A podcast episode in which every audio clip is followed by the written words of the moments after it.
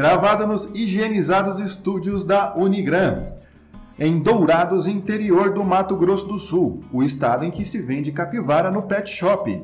Aqui é Fabrício Brown e se eu tomo Sintra, é claro que eu vou tomar vacina. Aqui é Vinícius de Almeida e final do ano eu vou estrear como o tio que faz a piada do pavê. Eu sou o professor Fernando Machado. Uma jornada de mil quilômetros começa com um simples passo. Pessoal, muito obrigado por sempre estar acompanhando a gente, por estar sempre ouvindo os nossos episódios.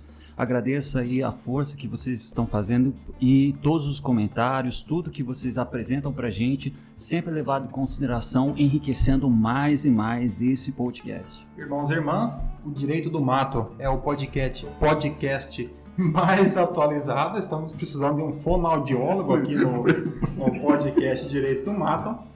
Então, voltando, né? O podcast Direito do Mato é o podcast mais atualizado do Brasil, né? Como diria aqui é, o conhecido repórter 94 aqui em Dourados, né? Nós estamos sempre chegando junto, né? Porque quem corre atrás chega em segundo. E nós vamos falar hoje sobre um tema que tem gerado bastante repercussão em nível nacional, que se refere a isso que tem sido intitulado como a corrida das vacinas. Temos visto um debate entre a presidência da República e o governador de um dos estados da Federação Brasileira, uma disputa para ver quem consegue é, vacinar primeiro, né? Lembrando que nós ainda não temos vacina. Mas essa discussão ela nos traz aí uma série de discussões jurídicas. Professor Fabrício, o que você pode trazer para nós a respeito desse assunto? Primeiro eu vou ler aqui algumas notícias para contextualizar. Tá difícil mesmo, o fonoaudiólogo tá precisando.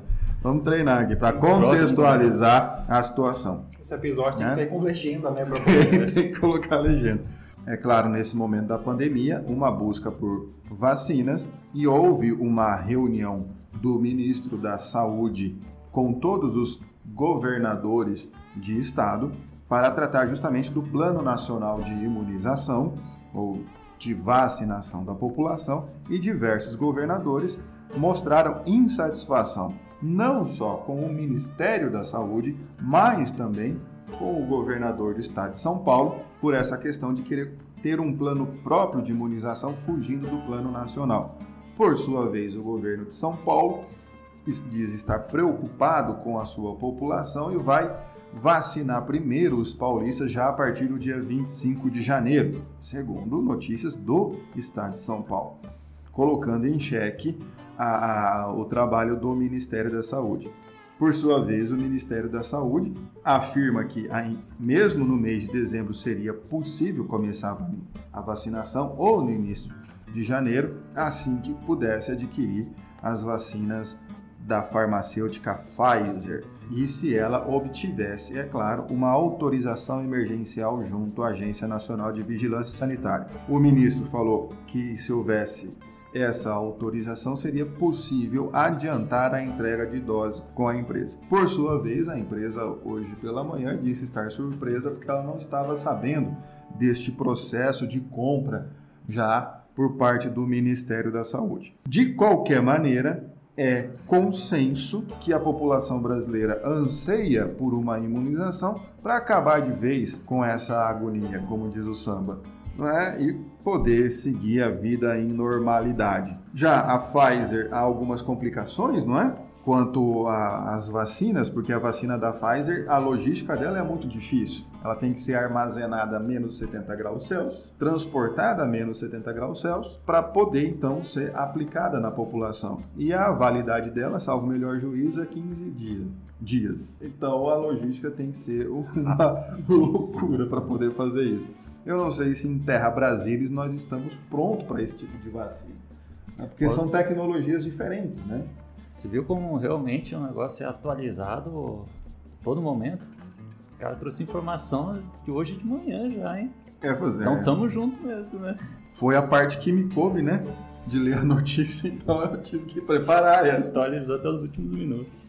Esse, é, lembrando também que o governador do estado do Maranhão ele ingressou com uma ação junto ao Supremo Tribunal Federal, é, pleiteando o direito de que os estados adquiram diretamente vacinas que tenham sido aprovadas por agências de saúde de outros países, a exemplo da, a exemplo da, da vacina que já vem sendo aplicada no Reino Unido, né? Então a Inglaterra aí já se adiantou, eles já estão vacinando os ingleses e um dos governadores brasileiros, então ele pediu ao STF se o estado ele pode é, sim é, vacinar a sua população aproveitando que seria, seria, seria quase como uma prova emprestada, né? Você aproveitar ali uma um, uma autorização de um outro país para adquirir a vacina no Brasil.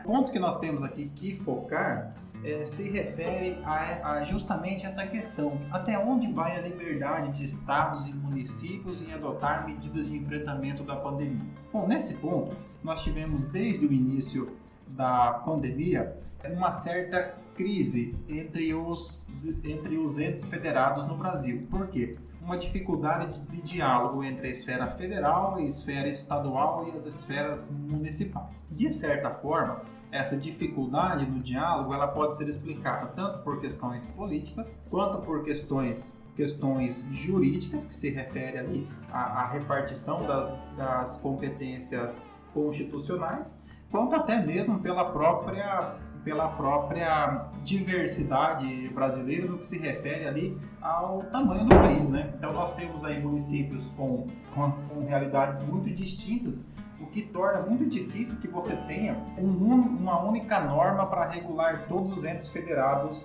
no Brasil. Para falar em entes federados ou em federação no Brasil, nós temos que primeiro analisar quem são os entes federados no país. Então, o artigo 1 da Constituição Federal ela define que a República Federativa do Brasil ela é formada pela união dos entes federados, que são a própria União, que são os estados, o Distrito Federal e os municípios. Essa é Terra, ideia... ar, fogo, água, coração. É quase isso, né? É. Uma referência, uma é, referência é bem, um pouco antiga, né? É o Capitão Planeta. É, o professor Fabrício aqui dos integrantes ele é o que já é o que já passou do meio dia para tarde, né? Ele já tem aí uma uma jornada na vida maior, então ele tem umas referências mais antigas, né? É. Embora ele diga que eu tenho, mas é, é dele. Nesse caso, a República Federativa do Brasil, ela tem uma organização constitucional chamada é, federação ou federalismo.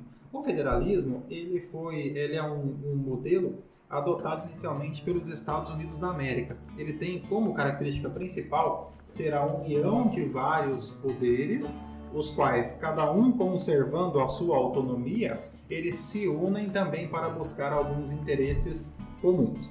Então, essa ideia que surgiu lá nas 13 colônias americanas, no início da federação, determinava que cada um, cada um dos estados americanos das colônias teria a sua autonomia, mas todas elas reunidas teriam outras competências. Então, eu tenho competências do estado e eu tenho competências que são comuns a todos. Esse modelo, hoje amplamente é, difundido nas democracias ocidentais, ele foi adotado pelo Brasil. Então, no Brasil, nós temos o modelo federalista de Estado. Temos, então, a União, que representa os interesses nacionais, nós temos cada um estado, cada estado que representa os interesses regionais. Temos o Distrito Federal, uma figura que foi criada ali é, para ser a capital, um pouco independente nesse sentido. E temos os municípios que cuidam então de interesses locais. Só que o nosso federalismo é um pouco diferente do surgimento americano, né? Lá foram Sim. as partes que cederam um pouco de poder para o todo. Aqui foi o todo que cedeu um pouco de poder para as partes, né? Então a gente é um pouco de, por isso que a União aqui tem muito mais poder.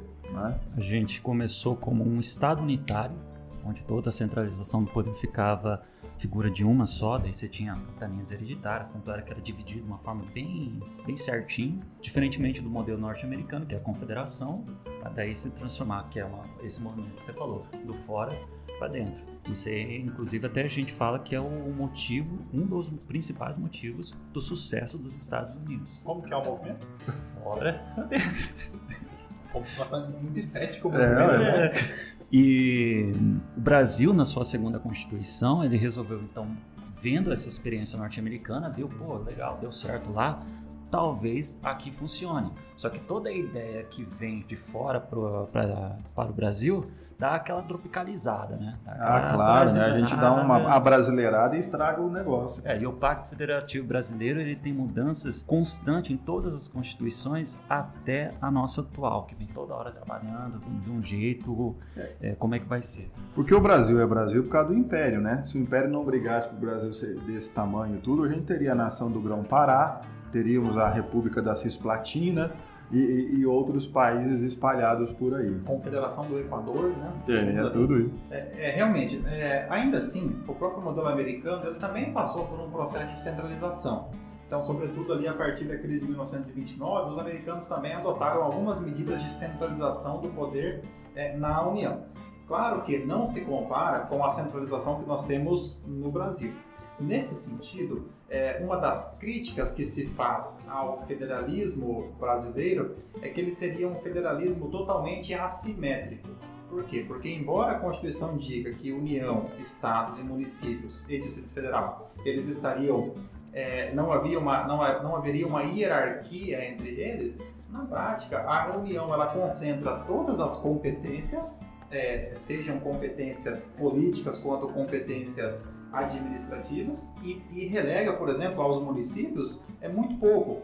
Então os municípios eles quase eles ficam quase que sem ter muito o que o que decidir por conta do esvaziamento das competências municipais frente à concentração é, na União. Um exemplo que não um exemplo prático nós podemos colocar é a relevância das discussões nas câmaras municipais, né? Ah, é Praticamente, é... se você acompanha de uma sessão legislativa da Câmara de Vereadores do, do, vereadores do seu município, você verá ali que, que, as discussões não são assim matérias que trazem tanta repercussão social. É basicamente uma homenagem para alguém, a alteração do nome de uma rua, derrubar árvore, alguma, algum vereador cobra algum serviço da prefeitura, limpeza de um, de um terreno que fica ali em determinado lugar. Por quê? É, uma das explicações é que ao município não resta muito o que se decidir.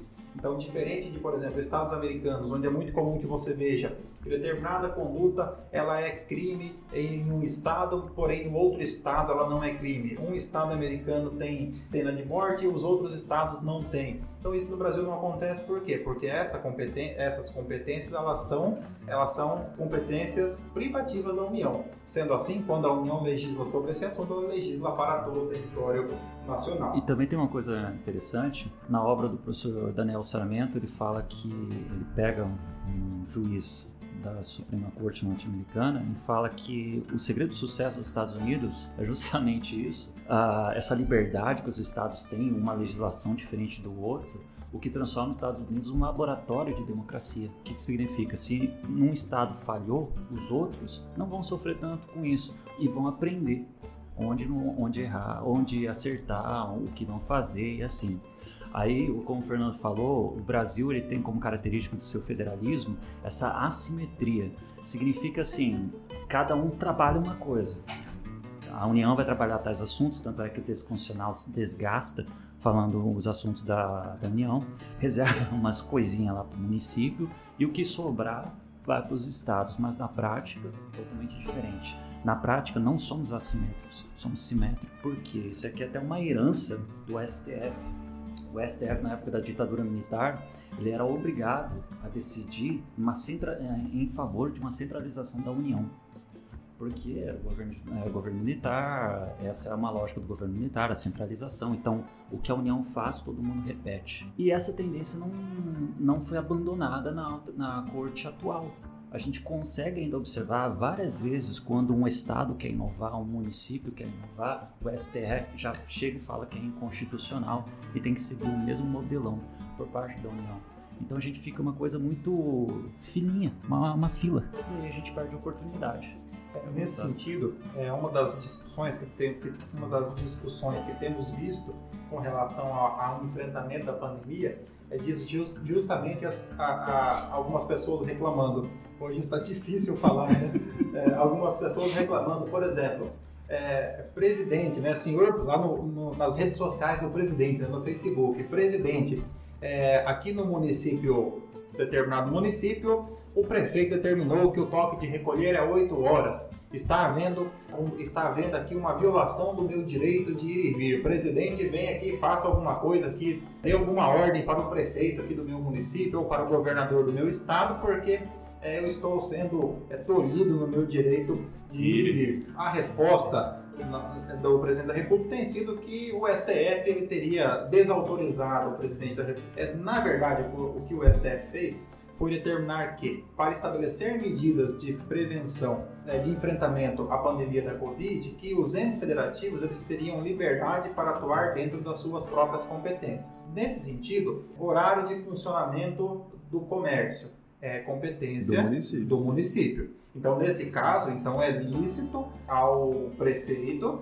que defina o horário de funcionamento do seu município é, organização do calendário escolar das escolas estaduais. É competência do Estado. Então, cada Estado pode determinar se ele retorna à aula presencial, se ele estabelece uma, uma aula remota, se ele prorroga ou se ele mantém um ensino híbrido. Então, dentro das suas competências, cada um dos entes federados ele pode atuar com medidas de enfrentamento. No que se refere à vacinação, então nós estamos numa, é, diante de uma situação totalmente é, nova. Por quê? Porque calendário de vacinação, imunização, o que é vinculado ao SUS, sempre foi, é, sempre seguiu a dinâmica que é estabelecida para o Sistema Único de Saúde, que estabelece uma descentralização administrativa, mas com as competências definidas de cada, de cada um dos entes federados. No caso da vacina, tem havido então uma dificuldade nesse sentido, porque o governo federal tem sido acusado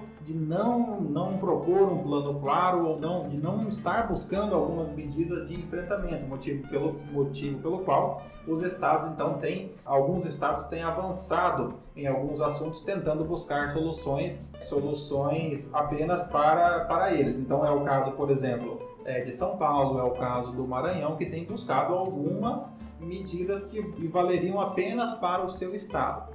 Teríamos, nesse caso, um fenômeno que seria totalmente inusitado para o Brasil, mas que, por exemplo, é comum nos Estados Unidos então, nos Estados Unidos, você tem determinadas leis que seriam aplicadas para um estado que não se aplicam para outros por conta da competência estadual. No Brasil, nós teríamos pela primeira vez, por exemplo, um estado vacinando a sua população, na cidade, atravessando, imagina duas cidades que são ali muito próximas, atravessando a rua, na outra cidade não teria vacinação porque aquele estado não tem a sua política própria de vacinação. São Paulo, ah, a política de vacinação, ela sempre foi o plano pelo Ministério da Saúde, com o SUS, que é uma rede que funciona integrada, calendário, a distribuição das vacinas, a compra disso é por parte do Ministério da Saúde e os estados e municípios ainda com a logística, porque os municípios têm os postos de saúde, locais de vacinação já pré-estabelecidos, os servidores, é, os servidores. Então a, a população vai até estes locais para ser vacinado. E hoje também o pessoal é muito Nutella, ninguém aqui não sei vocês, mas acho que não, né? foi vacinado com aquelas pistolas de... Que, de gato. Né? É, só que não era com agulha, né? O próprio líquido da vacina que furava a pele, né? Criado desse jeito. E assim, eles iam vacinar a gente na escola. Agora, já tem toda a estrutura pronta, né? Tem um calendário, você vai com a carteirinha, com a criança lá, o idoso, todo ano tem tem vacinação da gripe para idosos, é, pessoal do, da rede da saúde, da segurança pública, professores. professores. Quando sobra, né? E professores conseguem. É só ir no posto de saúde lá, eu vou na Vila Rosa, lá no meu bairro, a gente consegue ser vacinado. Só levar o crachá da Unigrande que a gente consegue. Então, é, você já tem todo um calendário de vacinação e uma rede pronta. Você não precisa criar, inventar uma rede para a vacinação. Eu vejo que a grande complicação aqui, quem que vai comprar e distribuir. E eu acho que tem. O prefeito de. O governador do Paraná já falou que vai comprar a, a Sputnik 5, que é a da Rússia. E a da Rússia é uma aventura, né? Porque ninguém sabe se, tem, se foi testado ou não.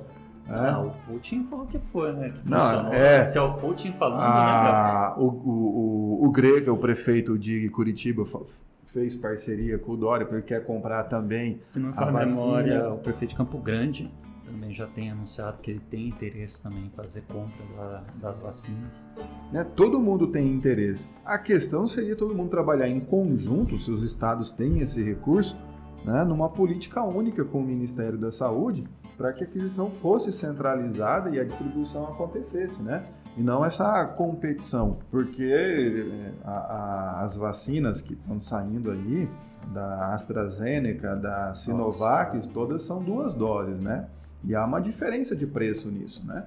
A da Sinovac a diferença é de quase 10 dólares por, por dose. Então você tem uma diferença ali no preço que tudo isso tem que ser pesado em Terra Brasília. Nesse sentido, nós teríamos também, é, de certa forma, a violação ao princípio da igualdade. Por quê? Se fosse permitido aos estados atuar de forma autônoma, um estado com um potencial de arrecadação maior, como seria, por exemplo, São Paulo. Uma coisa que a gente tem que ver aqui, que você ia falar, né, Fernando? Cláusula pétrea.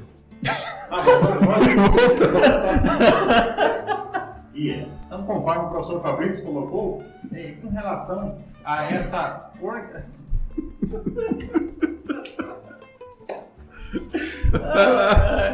Bom, Hoje é quinta, Paulo. Pois é. Hoje é quinta. Imagina sexta. Ah, uma coisa já está certa, já tem um corte. É. Um ponto importante se refere a forma federativa do Estado, o qual a nossa Constituição ela coloca como cláusula pétrea, lá no artigo 60, parágrafo 4 inciso 1 que diz que não será admitida, né, não será objeto de deliberação a proposta de emenda constitucional que queira, queira abolir a forma federativa do Estado. Então, se, por exemplo, se, se houvesse uma, uma emenda constitucional para separar o Brasil em, em dois, né? não seria não seria permitido, uma vez que há a previsão como cláusula pétrea.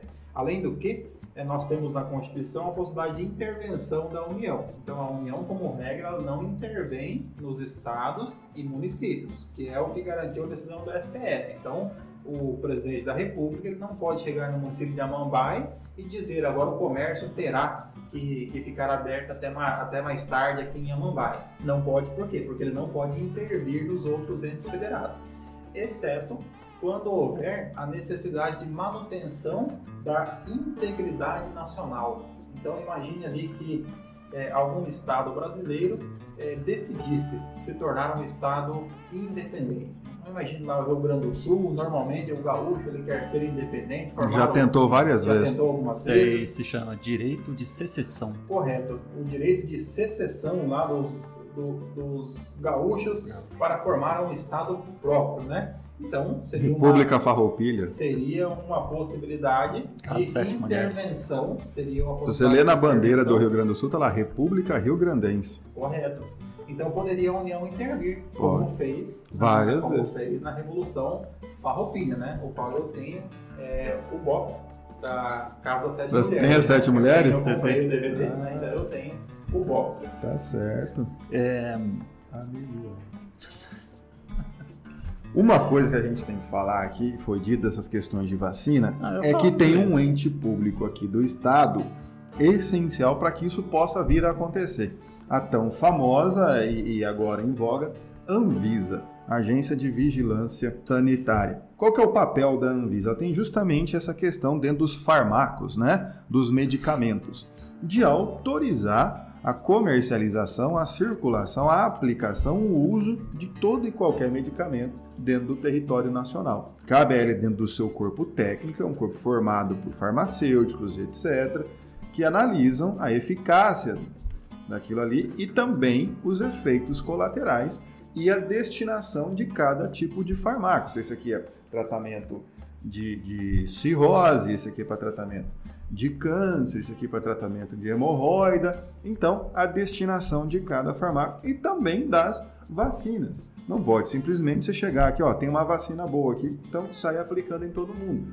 É preciso saber. Primeiro, há efeitos colaterais, todo medicamento, toda vacina tem, são toleráveis, é, é possível de suportar, são tratáveis, não sei o que, analisar o risco potencial dessa vacina e, segundo, é eficaz? Vou investir, nós vamos aplicar, ela vai ter a eficácia? Não, a eficácia é de 50%. Bom, se a eficácia é de 50%, 90% da população não vai ter sintomas de Covid. Então não adianta nem aplicar isso aqui, a eficácia tem que ser muito mais alta. E ela é eficaz também nas pessoas do chamado grupo de risco, idosos, pessoas que tenham comorbidade, por exemplo. Diabético não pode tomar essa vacina. Diabético é grupo de risco.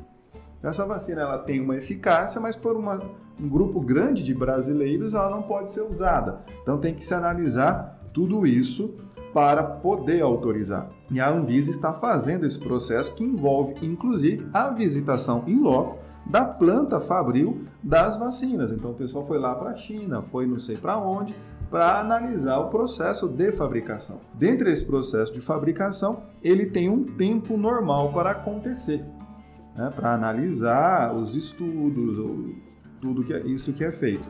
E há também dentro agora, foi publicado na sexta-feira passada, salvo o melhor juízo, uma portaria da Anvisa né, autorizando os fabricantes que quisessem apresentar um protocolo emergencial, que a, a, a aprovação seria mais rápida para o uso.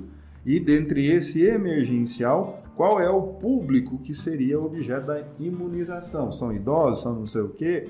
e tal. Então, o emergencial é justamente para você pular etapas. Até então, nenhuma das fabricantes tinha apresentado um, um plano emergencial de aprovação porque eu acredito que ele é emergencial, é mais rápido, mas também você não vai ignorar algumas etapas necessárias. E aí surge uma celeuma, tem gente que não quer esperar a Anvisa. Em fevereiro desse ano foi aprovada a toque de caixa, né, uma lei, a famosa lei do Covid, da pandemia, que regula todas essas questões e ela traz uma brecha realmente para essa questão de você aplicar vacinas não aprovadas pela Anvisa. Então a lei 13.379 desse ano, ela diz no seu artigo 3 para o enfrentamento da emergência de saúde pública de importância internacional de que trata essa lei, as autoridades poderão adotar, no âmbito de suas competências, entre outras, as seguintes medidas. Dela vai lá no inciso oitavo.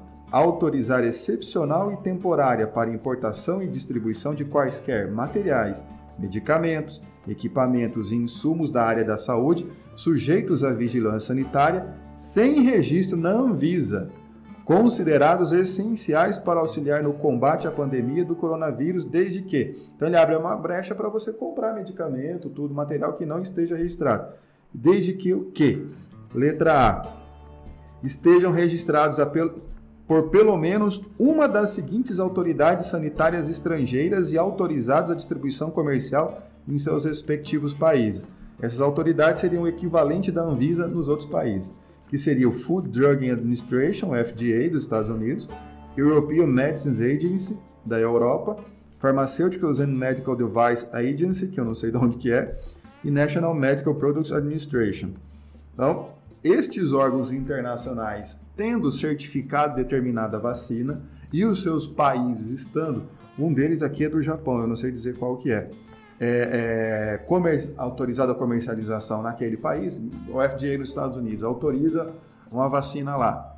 Então, há uma brecha legislativa aqui para que o, o, o ente, aqui nesse caso, possa adquirir essa vacina e começar o processo de imunização sem ainda o aval da Anvisa.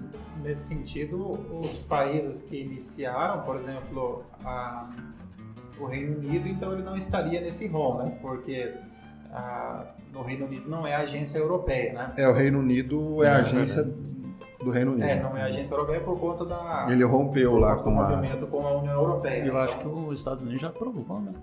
A Pfizer, se eu não me engano, não sei, há um, um, plano já de imunização, né? Porque a vacina da Pfizer é a mais difícil de todas de, de, aplicar por causa da logística, temperatura e etc. Só que é a que já está apta a ser aplicada, porque ela, é, ela, ela lida com uma tecnologia nova. Mas só que daí, por ser nova, tem que ficar a menos 70 graus. Então, é... Apenas esse detalhe. Né? Só um detalhezinho, que no Brasil é um complicador, né? Mas, é, no Brasil, alguém colocaria numa caixa de isopor e colocaria Isso. gelo, né? E tentaria é. vacinar a população, né? Porque as vacinas feitas no, no, modelo tradicional, você tem que armazenar elas refrigeradas, mas não congeladas a menos 70. É, elas devem ficar refrigeradas para conservação. É, mas, não nesse papel. imagina aqueles municípios isolados, por exemplo, na Amazonas, que tem, o acesso tem que ser a barco. É, o, o, o, discurso do ministro da Saúde foi o seguinte: o Brasil ele não deve ficar preso a um tipo de vacina porque se torna inviável. Né? Esse tipo de vacina da Pfizer no Brasil, ele é viável em alguns locais, que tem a possibilidade desse armazenamento e logística. Agora você vai transportar isso realmente para municípios pequenos e tudo, você não tem uma geladeira, um freezer que chega nessa temperatura. E, e o custo de operação disso, enquanto as outras vacinas você consegue operacionalizar. E, e há um, um, uma complicação muito grande, que não é só adquirir vacina, é adquirir seringa, ou ela já vem com a seringa, ou precisa comprar a seringa para vacina, a bagunça é um pouco maior nesse sentido. Aquilo que o governador do Maranhão entrou, né? Foi o Flávio Dina do Maranhão, foi ele que entrou? Flávio. Isso, né? Ele entrou justamente para é, essa letra A do inciso 8 do artigo 3 da lei, o STF fala, ó, é constitucional. E daí ele está autorizado a comprar sem que a Anvisa faça o procedimento. Porém, contudo, entretanto, analisando a velocidade do STF, eu acredito que até o STF decidir, ano, né? a Anvisa já tem autorizado uma ou outra. Só que, pessoalmente, eu acho temerário né? você é, é, pular por cima da Anvisa.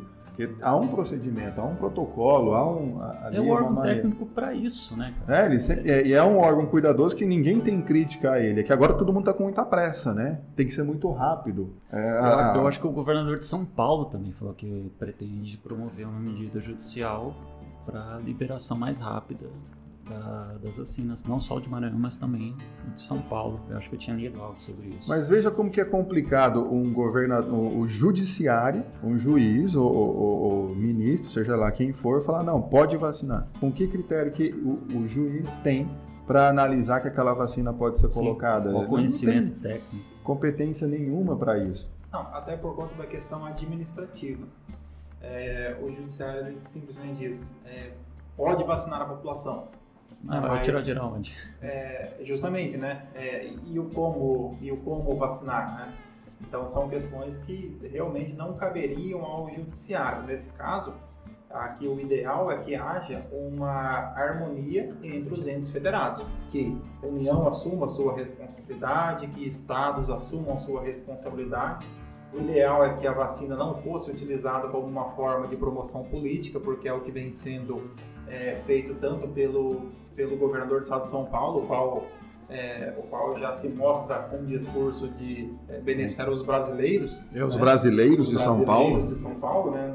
Numa clara demonstração que pretende concorrer, que pretende concorrer à, à eleição presidencial e também do presidente Bolsonaro, o qual é, tem se mostrado resistente à vacina apenas porque ela é produzida pelo Butantan, que é ligado à Se- à Secretaria do Estado de São Paulo. Eu acho que o Bolsonaro, porque ela é ligada à Sinovac, que é chinesa. Sim, né, o Butantan É. porque tem um convênio com, mas o convênio com a, o convênio é, São Paulo com a China, ele já é, ele é um convênio mais antigo. Ele já vinha trabalhando em outras vacinas, então não é, não tem nada relacionado diretamente à, à pandemia. Apenas foi aproveitada a tecnologia que já vinha sendo, que já vinha sendo é, desenvolvida pelo Butantan em parceria com o laboratório chinês, né? Mas não é adequado nem que se promova por conta da, da utilização do Butantan e nem que o governo desqualifique uma vacina que pode ser a- adequada apenas porque ela vem de um, um adversário político, né? Então o ideal é que seja trabalhado no sentido de que é, todos os estudos sejam realizados visando a- o bem da população né? e não interesses particulares. Vamos fazer uma leitura sobre essa situação, assim, com base na Constituição. Primeira, a primeira pergunta que pode surgir é o seguinte: a Constituição ela permitiria essa, esse caminhar diferente entre União, estados e até municípios sobre essa corrida das vacinas? A gente pode falar que, em tese, ela permitiria. Porque quando a gente vai no artigo 196 da Constituição, ele fala que o direito à saúde é um direito de todos e um dever do Estado. Aí até a gente fala que dá um direito negativo e um direito positivo. E antes, no artigo 23, inciso 2 ele determina a Constituição que é uma competência concorrente entre todos os entes trabalhar com a questão da saúde. Então você poderia dizer que a gente tem uma justificativa constitucional inicial onde todo mundo pode ficar tirando para todo lado para tentar achar uma justificativa, porque a própria Constituição determina é dever do poder público em todos os seus entes federados buscar soluções à saúde. E a saúde ela tem que ser predominantemente preventiva do que necessariamente a ideia de remediar. E aí vem uma pergunta que também, com base na Constituição, seria o seguinte: e a iniciativa privada? Será que ela poderia depois vender a vacina?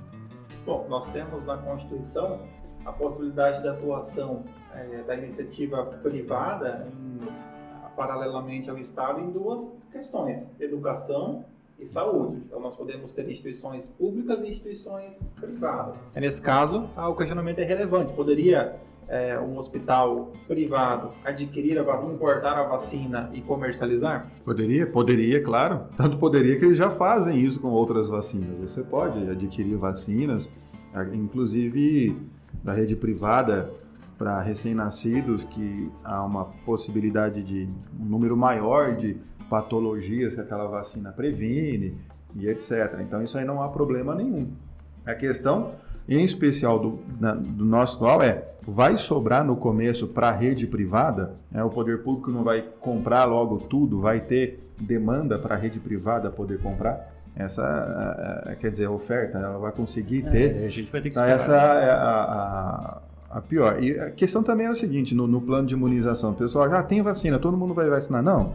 Vai começar pelos velhos, vai começar pelos que tem comorbidade, pessoal da área de segurança pública, da área da saúde, aí os professores e professoras, os membros ah, do Ministério Público de São Paulo, ah, né? os, promo ah, aqueles são os promotores de São é, Paulo serão então, os primeiros, da lista. Né? Eu quase falei desse Que fazem parte da família real do Ministério Público serão ali os primeiros. Ah, eles são da nobreza, né? Nobreza. Então, pessoal, o artigo... E o duro que eles não têm vergonha, né?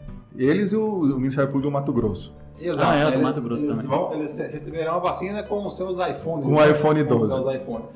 O, então, pessoal, o artigo 199 da Constituição ele fala sobre a iniciativa privada e a, a, o exercício também em relação à saúde. Então, a gente pode concluir que, sim, a iniciativa privada vai poder comercializar essas doses.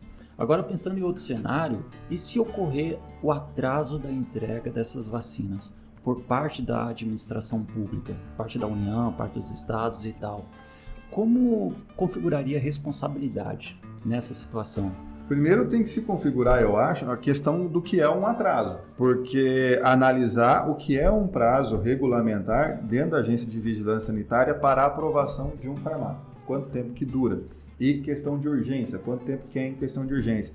Se esse prazo não foi obedecido, ah, para pensar em responsabilizar por conta da agência. E depois, aprovado, o, o Ministério da Saúde, se ele já não estava prevendo um plano de contingência, de aquisição e etc., e demorou muito tempo para adquirir. Tem que analisar passo a passo aonde ocorreu e qual foi realmente o atraso. Porque até agora nós não temos nenhuma vacina aprovada para ser utilizada no Brasil. Está falando só em. Tem bastante vacinas no mundo inteiro sendo feitas mas pouquíssimas aprovadas para utilização no mundo. Né? O, que, o, que, o Estado brasileiro pode providenciar são algumas questões de organização desse plano de imunização. Então, por exemplo, já poderíamos definir qual é a ordem de vacinação. Isso o, o, governo federal já poderia definir. Essa parte já tem, é, de quem vai ser vacinado primeiro e etc. Já foi em três grupos, né? Se não me falha a memória.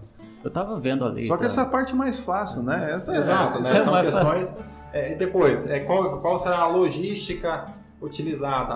Apenas serão contratadas empresas? Porque isso já poderia também, essas licitações já poderiam ser feitas. O que acontece normalmente no, no Brasil, quando a administração pública não mostra um planejamento muito efetivo? você, ao não prever uma, uma licitação, você acaba fazendo uma contratação emergencial, Dispense. contratações emergenciais, primeiro porque elas é, uma vez realizadas por meio de uma dispensa, elas podem tanto é, caminhar para uma ideia é, de é, condutas ilícitas, ela pode caminhar para uma ideia de corrupção que acontece muitas vezes no Brasil, presumindo ainda a, a boa fé do nosso gestor público, nós poderíamos a, a, a pressa na, na, contratação leva a um preço mais alto. Tudo Isso, aquilo que você é. adquire é, sem planejamento, você acaba pagando um preço maior, né? Então, foi o caso que aconteceu em vários estados, com respiradores, com material de insumo e etc. Depois ficou provado. O pessoal adquiriu com dispensa de licitação, acabou que nem em Manaus compraram respiradores de empresa importadora de vinho. Então tem. É, esse é o problema nesse momento. Esse negócio da entrega, é, a gente tem que ter um parâmetro, né? Para justamente definir o, qual prazo é considerado razoável e qual seria configuraria o atraso. Eu acho que o único parâmetro, um, bom, não único não, desculpa, mas um bom parâmetro que a gente teria é a própria lei da Anvisa, que ela fala o tempo que ela tem que ter para avaliar um medicamento, que é 90 dias. Só que, cara, 90 dias é muito tempo. Então, realmente, a, em questão dessa vacina, vai ter que se analisar um, o que seria esse, de fato esse prazo razoável também tem uma coisa interessante. E se a vacina não der certo? Como a gente responsabiliza... Res, ixi, agora foi eu que estou perdendo as palavras aqui. Vai ter um... Passou, passou para mim. Como é que vai se responsabilizar o ente? A gente tem uma decisão do STF que vai dizer o seguinte: medicamentos experimentais, aqueles que não teve aprovação da Anvisa, quem responde por eles é a União. Então, a gente pode chegar a uma situação onde, por exemplo, o governo de São Paulo compra uma vacina experimental, porque ela não teve a aprovação da Anvisa, e se porventura alguém judicializar, com base no entendimento do STF, cairia a União. É, o Estado de São Paulo compra, e a União se é. ferra. Ou então a gente pode falar dos dois aqui. Uma coisa que é interessante em relação ao medicamento e responsabilidade da União quanto a vacinas, que é uma política nacional de vacinação, a vacina da febre amarela ela dá em um número muito pequeno de pessoas um efeito colateral que é síndrome de Guillain-Barré, que é um atrofiamento da musculatura, que a pessoa perde a força muscular e às vezes é levada até a morte porque não consegue nem respirar. Também acontece com quem adquire a chikungunya, mas essa síndrome vem com a vacinação. E depois a pessoa com tratamento, ela vai voltando, vai voltando, vai voltando, a qualquer ela fica um bom tempo internada, com movimentos limitados e etc tem entendimento sedimentado já de que nesse caso a União responde, né, não é, é aprovado e etc e tal, mas o valor da indenização não é muito alto, justamente porque faz parte de uma política nacional de imunização e é um, um medicamento necessário. No Brasil né? nós temos uma, nós temos um já um precedente em relação a a responsabilidade da União que se refere à talidomida, que inclusive nós temos a síndrome da talidomida, que foi um medicamento que ele foi proibido é, nos Estados Unidos, na Europa, já nos anos 50 e no Brasil continuou sendo ministrado como se é, era um dos únicos países em que se ministrava, que se autorizava a utilização e o que deu uma série de é, efeitos colaterais é, que no Brasil houve um atraso muito grande na proibição desse, desse, dessa substância. As pessoas que desenvolveram é, efeitos colaterais que, que, levam, por exemplo, a questões é, musculares, a, a graves a talidomida era muito usada por gestantes porque cortava o enjoo. Isso. E aí prejudicava o desenvolvimento do feto nascia com membros com problema e etc. E nesse caso nós temos inclusive um benefício previdenciário que é pago né, especificamente para aqueles que, que, que acabaram desenvolvendo essa síndrome em decorrência da omissão do Estado em se proibir a utilização desse medicamento. A gente também teve um caso recente da responsabilidade da União em pagar um medicamento que era o medicamento mais caro do mundo, que a dose é tipo milhões. Assim. Aí já é uma outra seara que a gente vai entrar. É, mas tem a ver que a responsabilidade caiu à União, porque é, é um medicamento que não tem autorização da Anvisa, né, porque é o mais caro do mundo, né? E eu acho que em lugar coube, nenhum autorizaram ele por causa do preço. É, e coube a União arcar em favor de um recém-nascido, se não me falo a memória. Aí fica essa questão bem interessante sobre a vacina. E se não der certo? Pelo entendimento do STF, medicamentos experimentais, não falo em vacina, mas medicamentos experimentais, responsabilidade da União. Mas se o governo de São Paulo comprar e alguém de lá falar que é judicializar, entraria o governo do estado? Aí o ok vai vibrar, hein? Aí ele vai vibrar. Independente de onde vem a vacina que vier, eu tomo. Ah, eu também, eu tomo Sintra, já falei, eu vou tomar a vacina. A vacina pode contar comigo, inclusive para os testes, né? Estou, eu estou disposto à disposição. Irmãos e irmãs, chegamos ao fim de mais um episódio do Direito do Mato. Gostaria mais uma vez de agradecer a sua, a sua audiência, agradecer o seu carinho, agradecer a sua participação ao longo da semana, aí é, interagindo conosco, mandando sugestões de temas. E só lembrando, né, que esse programa é feito especialmente para você. E pessoal, antes de eu indicar para que vocês acompanhem a gente nas redes sociais, deixa eu beber água aqui na nossa caneca do Direito do Mato, dá um bom, um bom close ali. Que tá, tá à venda na rede de supermercados Dois Irmãos. Dois Irmãos. Tá sem água, mas tudo bem. O importante é a intenção. bom, pessoal, fica aquele convite para você conhecer mais a gente, os episódios anteriores. Então, vê lá no Instagram, procura Direito do Mato, no Facebook, no Twitter, no Spotify, no YouTube, no Google Podcast, Apple Podcast e assim sucessivamente. Conhece mais os episódios antigos e fica sempre à vontade em participar aqui com a gente. Tenham todos uma ótima semana, um grande abraço, sejam felizes. Duza? Higienizados. Higienizados. Boa, é. boa, boa. Higienizados. Vamos lá. Gravado nos higienizados. higienizar os estúdios então, e agora fodeu. Essa palavra não é fácil. Não vamos poder olhar pro Fabrício nessa. Vamos olhar pro outro lado, vai. Não ficar com vergonha. Gravado nos. ah, vamos mudar de palavra. Não, vai, vai até sair.